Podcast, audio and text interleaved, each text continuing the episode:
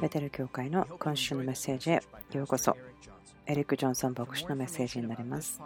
このポッドキャスト、その他の情報は ibetel.org また onfirejapan.jp で見たり聞いたりしていただけます。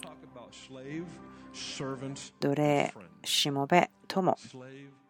奴隷、しもべ、友ということを今日は話しますけども、でもこれは町というテーマに沿って話していきたいと思います。そして最後のところで質問して祈りたいんです。皆さんがそこでまた示されたことをやってくれるといいと思っています。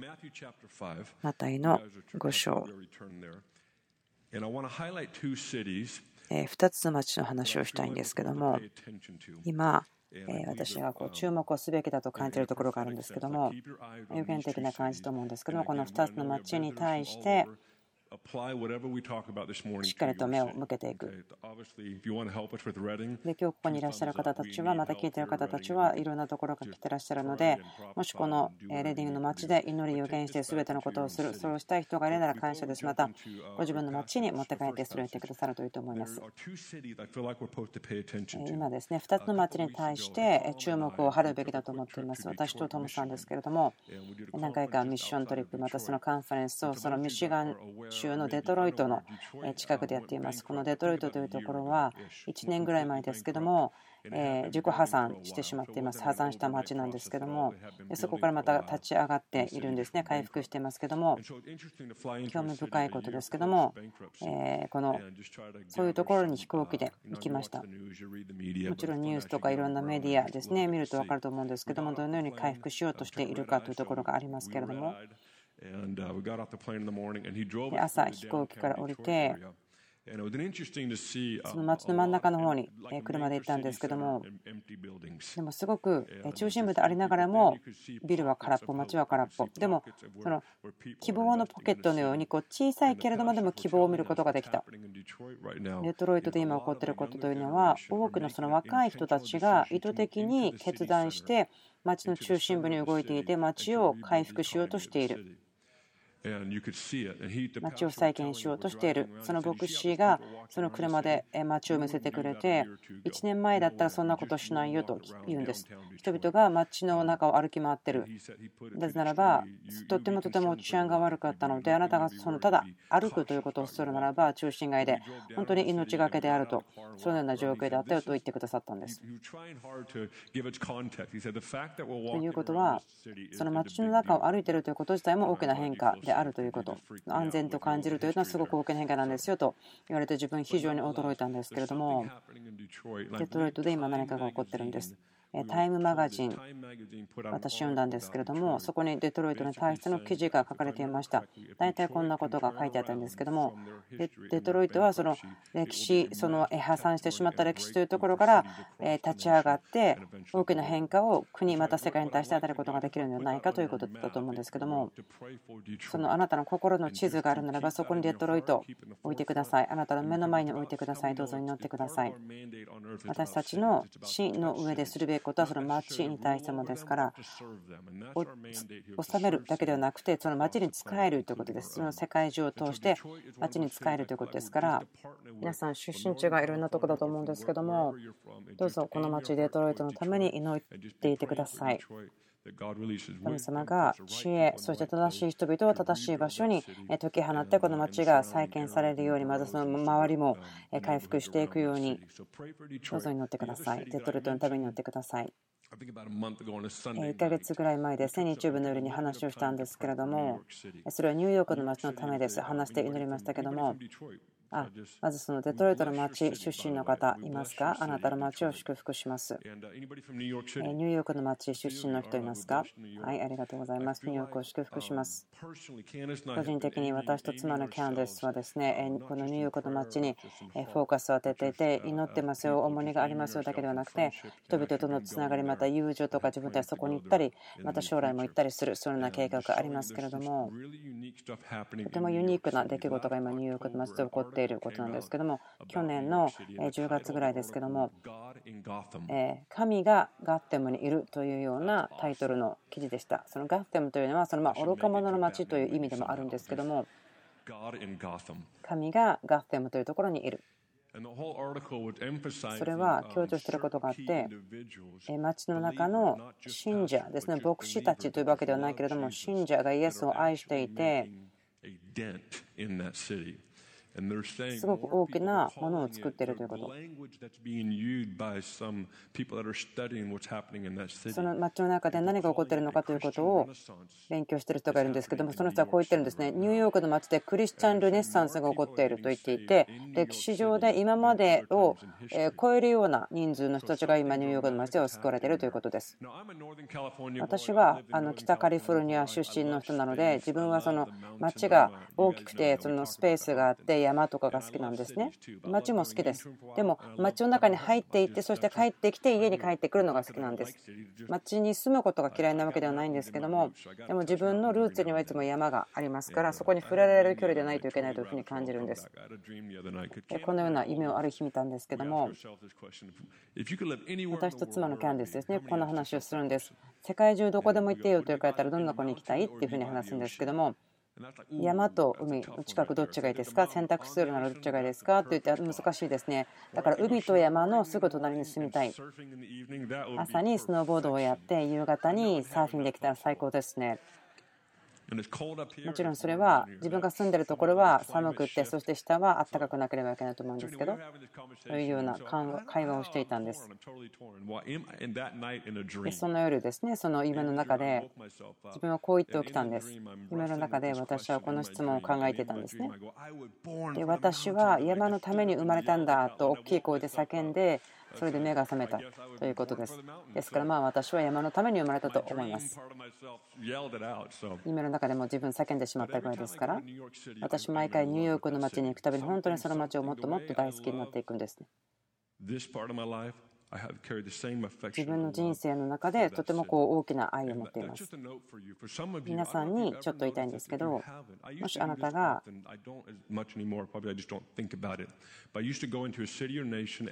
例えばですね、自分が今、よく昔はやってたんですけど、ある町とか場所に行って、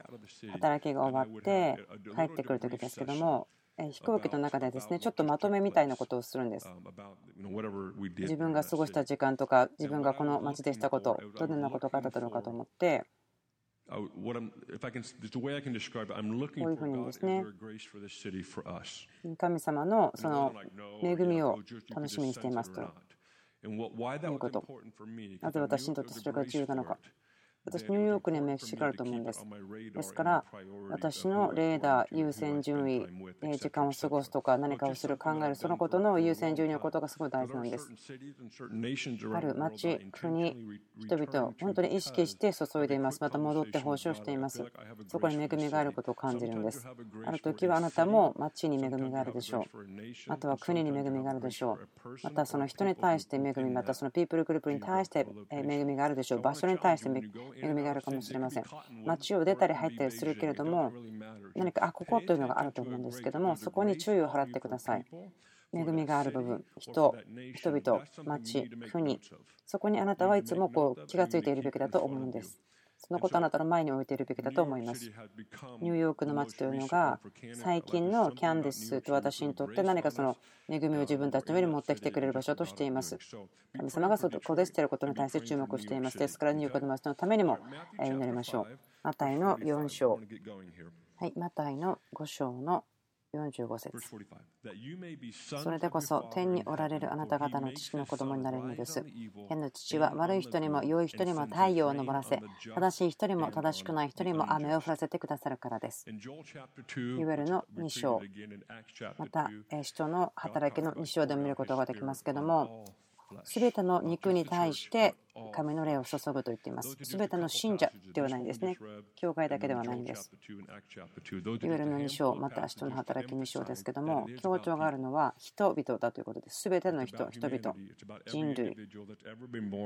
過去に生まれた人すべて、またこれから生まれようとしている人たちすべて、信者だけではなくて、教会だけではなくて、人類、人々ということだと思うんです。信玄8章、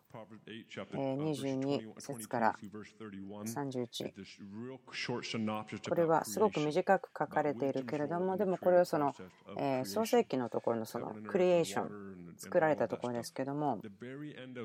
一番最後のところにこう書いてあるんですね。その作られたものの話ですけども31節で神の地この世界で楽しみ人の頃は喜んだ。全て作ったものの中で一番の楽しみは人々であると言ってるんですね。なぜ重要なんでしょうか。時々私たちの努力ということの中でもちろん神のためですけどもでも覚えていけなければいけないのは人々も大事とても大事ということです。人々が大事。また神様を知らない人々が大事ということです。人類全部ですから信者だけではない神だけではない。ということだと思うんです。イザヤの61章。一箇所読んでからまた次に進みたいんですけども。イザヤ61章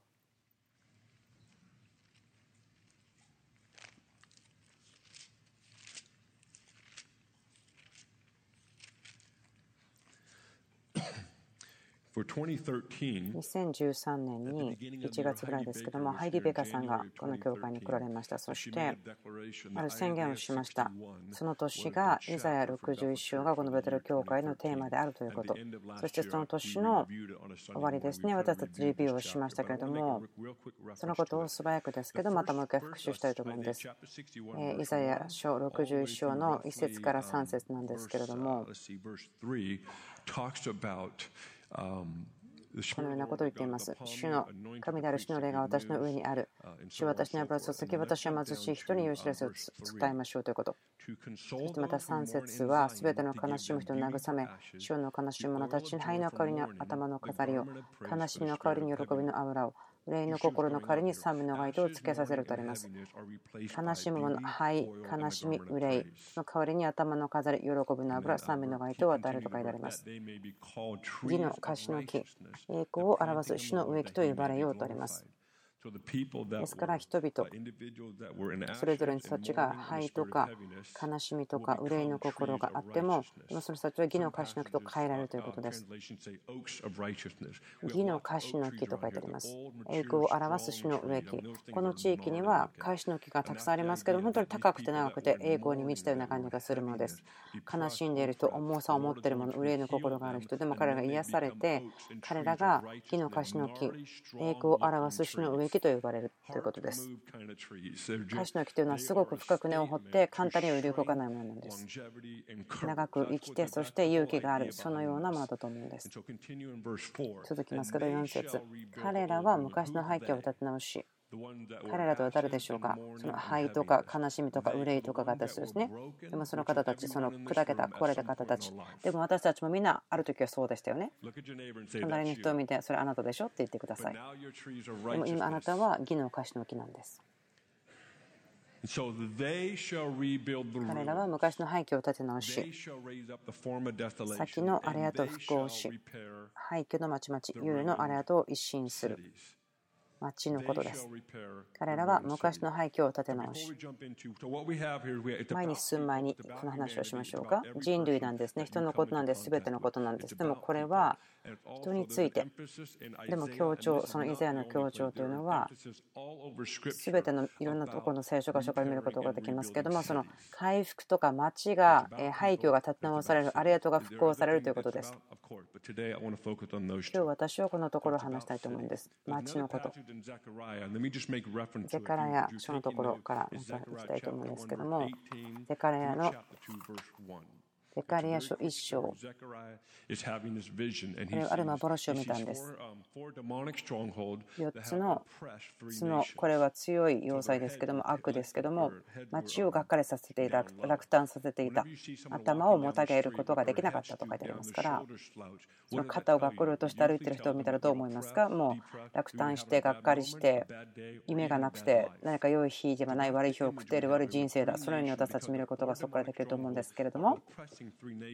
その悪の力ですね、要塞。が圧迫していた。希望がない、幻がない。悪魔によってやられてしまっていた。でもそれがザカリアが見たイメージですけども、でも今度は4人の職人をゼカリアを見たとあります。去年の夏ぐらいにも話したことあるんですけども、職人ということですね。職人さん、その手仕事をする方たちですけども、職人がやってきて、彼らはその強い要塞を打ち滅ぼすためというふうに書いてあります。どういうことでしょうか、打ち滅ぼすとはどういうことでしょうかとあるんですね。自分のまあもちろん思いを巡らせることできますけれども、も職人、なぜその人たちが職人と書かれているのか、それは彼らがそのやってることが優秀であるということだと思うんですけども、それは知恵があって創造的だという人たちだと思います。彼らがその得意とすること、上手にできることをやって、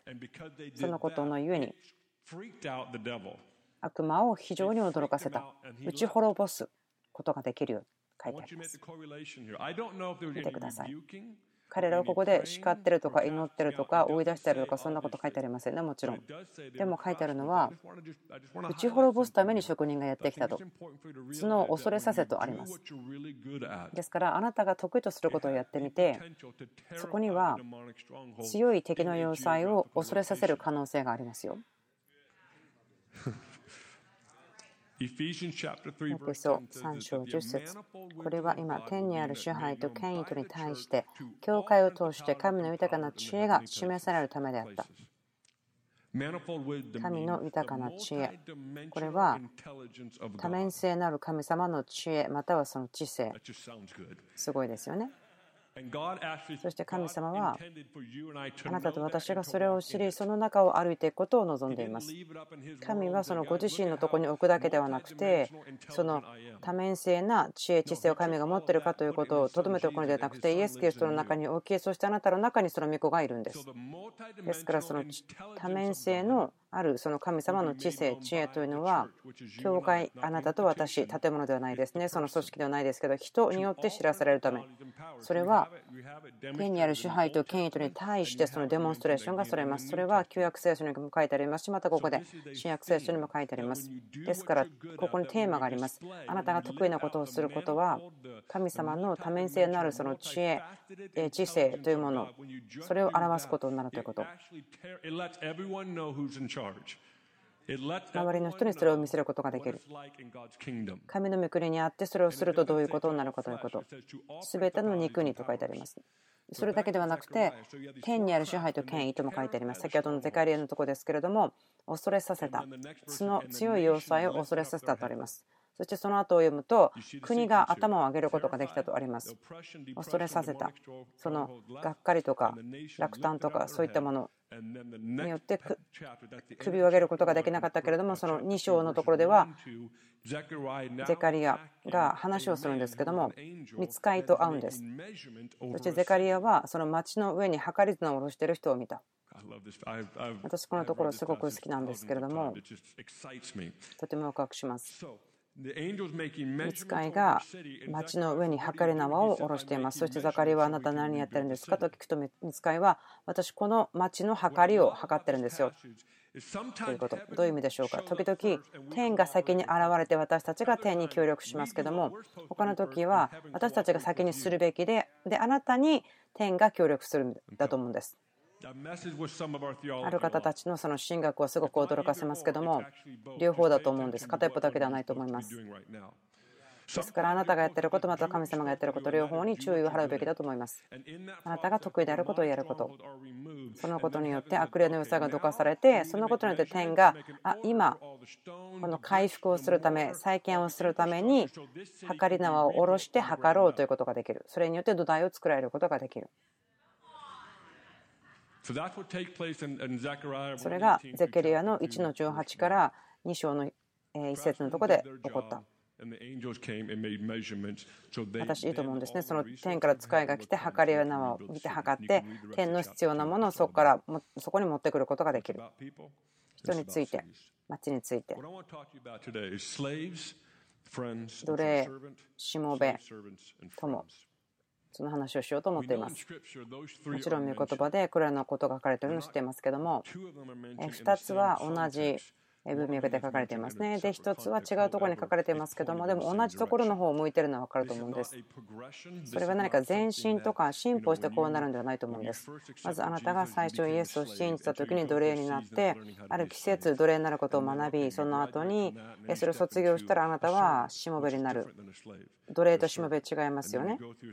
で、またある季節を過ぎてそれが友達になる。そうではないと思うんですけども、あなたも分かると思うのは、これに沿っているような季節を経験するということです。ということは、例えばあの80歳になるまで友達にはなれない、そういうわけではありませんけれども、作られた瞬間に神の子供になりますよ。でも、例えばあなたが良い奴隷、良いしもべでなければ、良い友になるのは分からないと思います。友達という言葉はもっと深い意味があるのを私たち知る必要があると思います。ただの表面的な軽い関係ではないんです。状況ではありません。良い友達がいれば、本当の友達がいれば、あなたに対して疑問なしに奴隷のように一生懸命働きますね。本当に良い友達というのは見返りなしにあなたにしもべのように使えることができます。わかりますか？これらの2つのことというのは素晴らしい友となるための土台なんです。ですから分かってください。進化前進進歩してこうなるんではなくて私たちこの3つ全部なんですけれどもマタイのヨハネの15章。たくさん今日はですね読みたい聖書箇所があるんですけどもどこがいいかなと思って選べながら話をしています。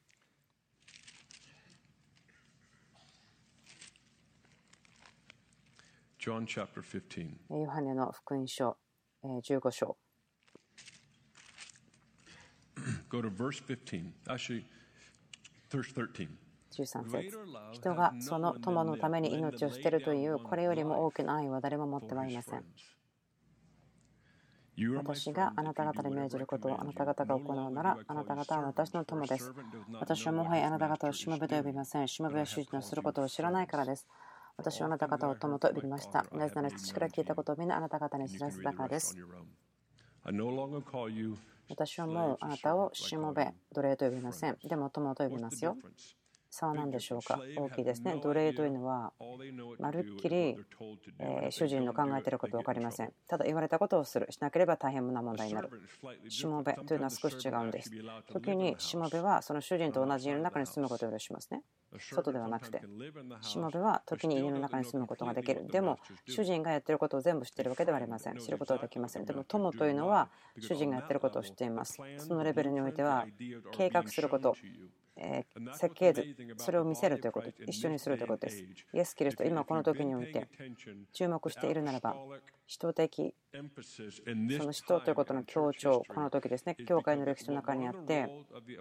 使徒の一つの仕事、またはその使徒的な働きの働きというのは、天の計画、天の下書きみたいなものを地に見せるということ。これがその神学的にきっちりと正しいのか分かりませんけど、恵みをどうぞください。神が今、キリストの体と共になっているということ。それは神ご自身の計画をそのキリストの体に知らせる。私たちも奴隷のように一生懸命死ぬほど働くだけではなくて、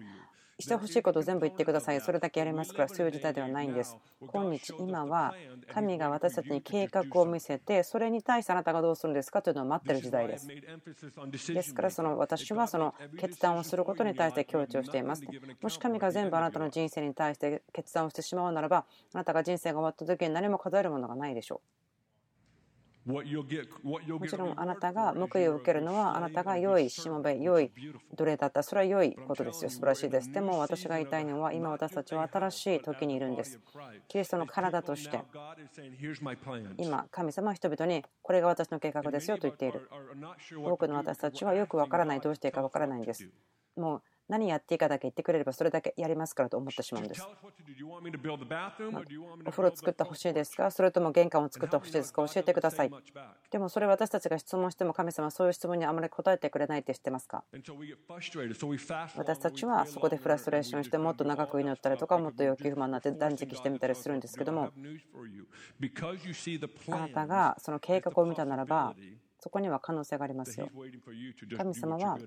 あなたが得意なことを通してその計画をやっていくことを待ってると思うんです。全く新しい考え方です。全く違うそのオペレーティングシステムがここにあります。皆さん、今朝そのこと分かるでしょうか？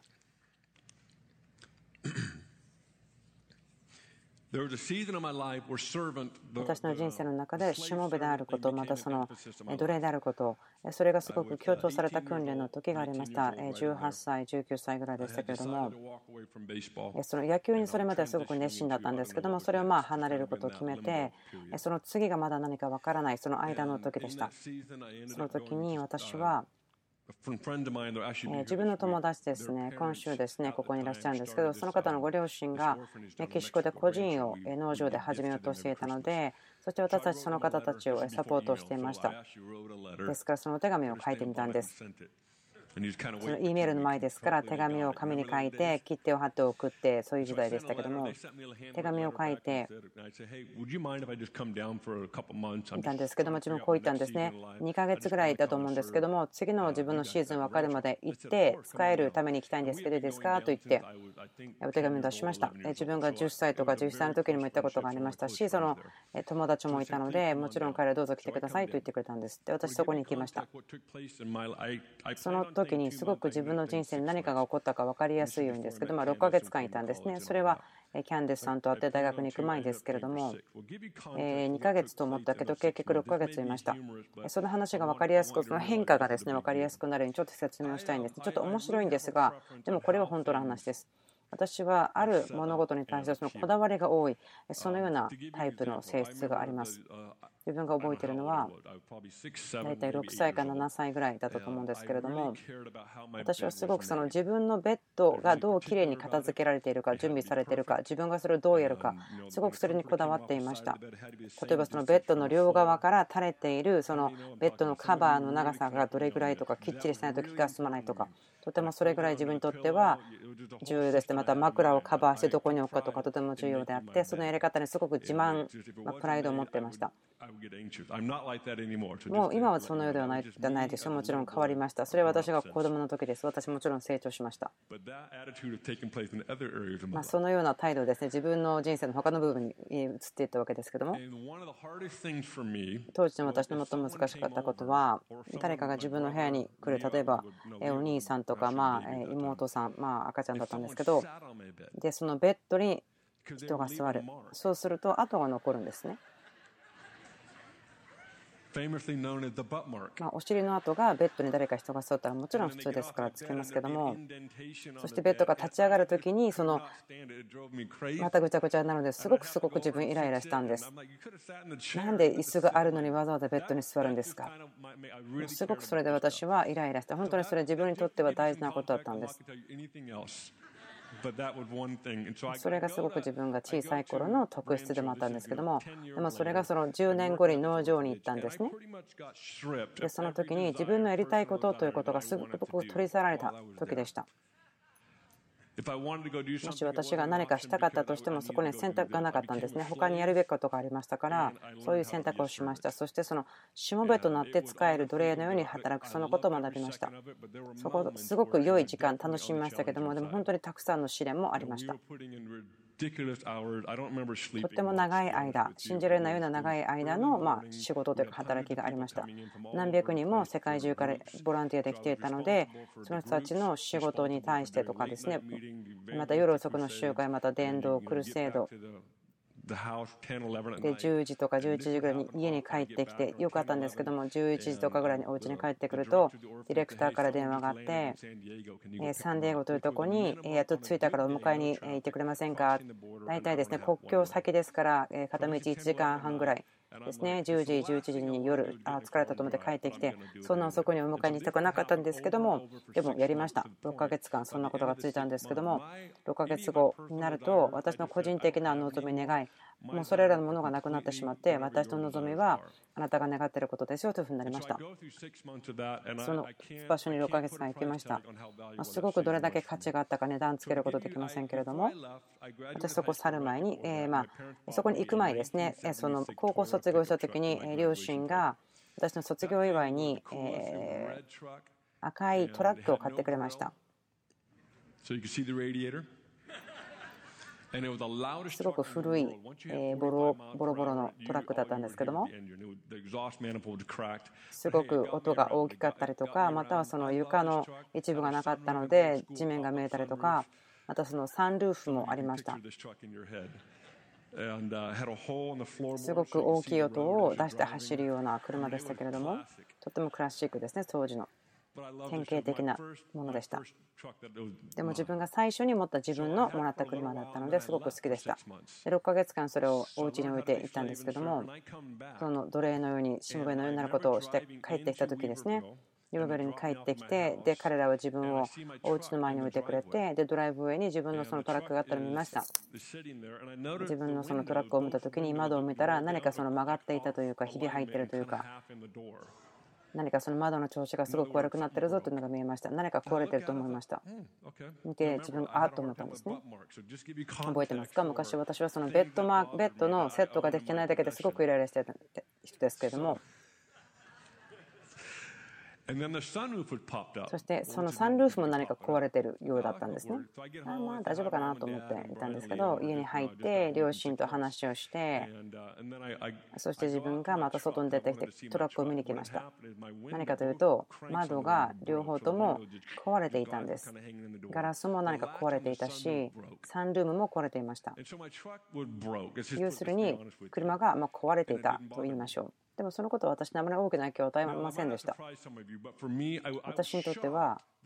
それが驚きでした。自分が怒ってないことが驚きでした。自分にとっては、ああ、OK、分かった。それぐらいだったんですね。自分のお父さんもそういうふうに思ったんです。なぜならばお父さんは私がすごく怒ると思ったから。で、息子の僕が窓のとこにいるのをお父さん見てたんですけども、で自分が家に入った時にお父さん僕を見て、あなた本当に変わったんですねと言われたんです。本当に彼はそういうふうに言いました。自分がどのようにそれに答えたか覚えてないんですけれども、自分も驚いたよ。怒ってないからあの驚いたんですよと言ったんですね。正直に言うと、その奴隷となること、またその使える人になることを学んだので、そのような結果になったんです。私が皆さんに提案したいのは、そしてまた質問したいんです。この町か、またあなた自身の町か、選択はありますけども、あなたはその都市、町、ちの友になりますか？あなたはその町、都市の友となりますか？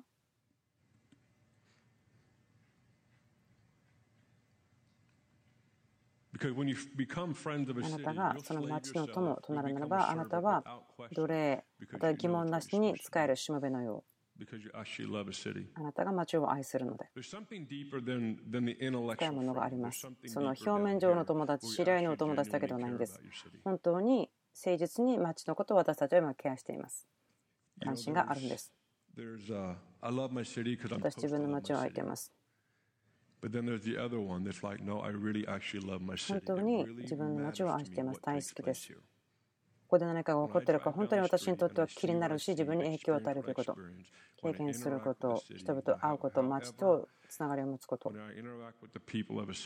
街の人々に対して自分がそれをするときに、私にとって大事なんです。で自分はそこに与えることがあります。人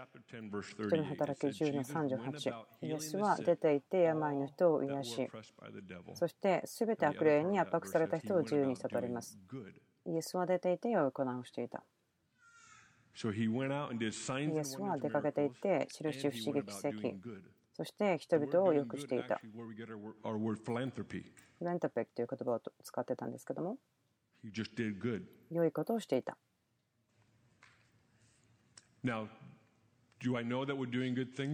私たちは良いことをしているか知ってますか？もちろんそうです。はい。私たちはみんな街を愛してますね。でもこのことを皆さんに言いたいんです。主が今していることというのは、その霊的な領域、またそのストリートとか、私たちの街いろんなところにおいて、私はすごくワクワクしています。皆さんもちろんそれ分かると思うんですけども。でも今日この質問をして終わりたいんですね。あなたはこの町の友となってくれますか？あなたは町の友となってくれますか？あなたは自分の心の中に入れてくれますかどのように見えるかわからないけれどもあなたが新聞で読むことや私が新聞で見ることを必要があった時に誰かがやるのを見ないで自分がやってみることまた自分の得意なことをその中でやってみることどういうことでしょうか？例えば人生をそこで生きるということです満ち満ちてそこで生きるということです。もちろんそれは自分はここで牧師をしていますね。そして他の教会の牧師またリーダーたちとつながっています。また子供の学校に行って関係を持つということです。バスケットボールチームに行くということです。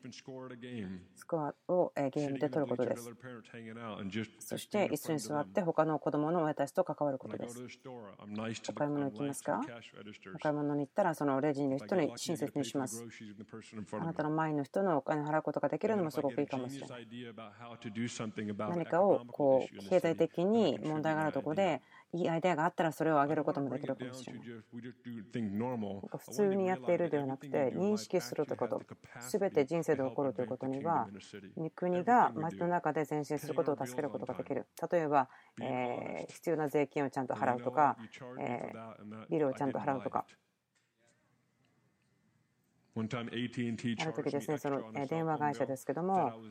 私がある国にいましたねということでチャージされたんです。いや、自分そこいなかったですよと思ったので電話したんですね。いや、すいません、私ここに行ってなかったけど、この国に行ったよって言ってチャージされてるんですけど、引かれてるんですけどっていうふうに言ったんですね。すいませんと言ってそのお金戻してくれたんですけども、でも自分のカレンダーを見たら自分がそのいないと思っていた実は国に行ってたんです。なんでそういうふうに思ってたか分からないんですけども、ああ、すごいしまったと思思って電話して、以前電話して、こんなことが起こりましたねですいません、申し訳ないですと言ったらですね、私の電話を話した女性は、システムがもうあの直せないんですねというふうに言ったんですね。そのお金をまた戻しますよと言われても、どうやって戻していいのか分かりませんよということになったんですけども、ポイントは、そこであなたが存在しているということですね。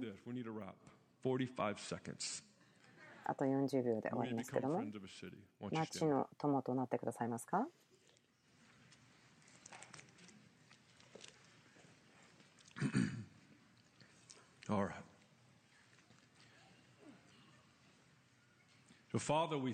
お父さん感謝します。あ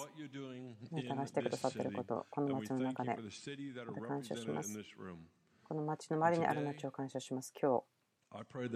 祈ります。私たちに教えてください、見せてください。町の友となることに対して、私祈ります。この部屋の中にいる人たちが気がつきますように、私たちが人生の中ですることすべては、